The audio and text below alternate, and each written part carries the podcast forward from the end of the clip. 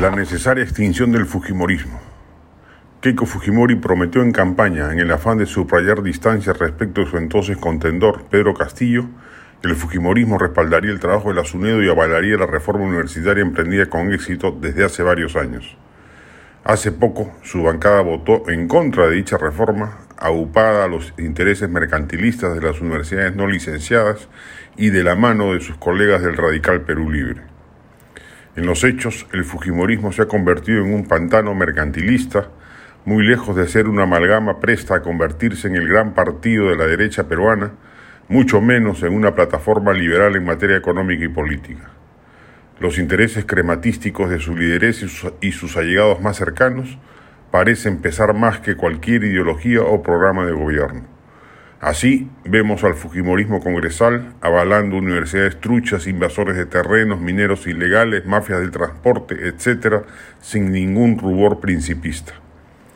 El principal problema de Fuerza Popular parece ser Keiko Fujimori. De ella son las lealtades subalternas que obliga a sus parlamentarios a acatar, además de ser una muy mala candidata que solo parece insistir en postular en todas las elecciones posibles por un afán de capitalización patrimonial antes que por una búsqueda del poder para transformar las estructuras del Perú. Bajo esa perspectiva, haría bien el Fujimorismo en decidir su propia extinción. Por lo pronto, renunciando a cualquier aspiración presidencial, acatando el sensato llamado de López Aliaga y contribuyendo tan solo con sus bases populares que aún mantiene en favor de una candidatura derechista orgánica y con alforja limpia de compromisos bajo la mesa.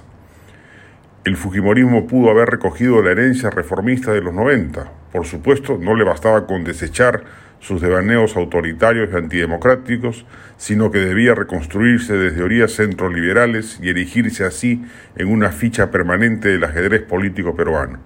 Ha decidido, sin embargo, convertirse en una coalición o sumatoria de intereses mercantilistas, dispuesta a tirarse abajo las pocas reformas que se han desarrollado en el Perú en las últimas décadas. Con un liderazgo gris y perjudicial como el de Keiko Fujimori, el Fujimorismo no tiene futuro. Era mejor opción, a pesar de ello, que el desastre de gobierno que hoy tenemos.